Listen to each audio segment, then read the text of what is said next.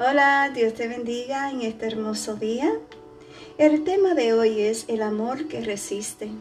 Y la palabra de Dios se encuentra en Mateo capítulo 5, versículo 43 y 44. Y su palabra nos dice, ustedes han oído que se dijo, ama a tu prójimo y odia a tu enemigo.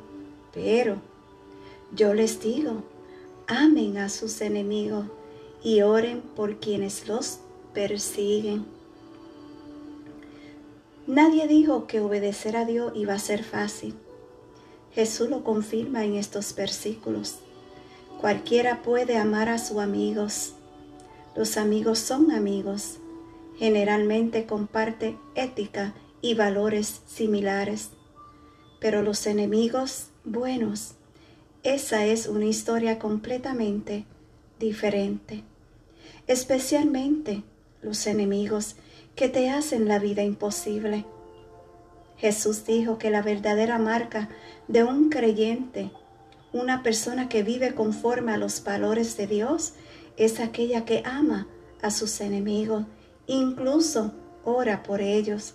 Es una decisión difícil, pero no imposible, porque Dios nunca nos pide que hagamos algo sin prometernos su fuerza como ayuda.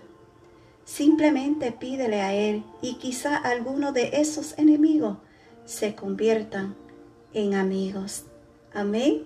Que Dios te bendiga y que Dios te guarde. Y una vez más, gracias por escuchar un café con mi amado Dios. Shalom.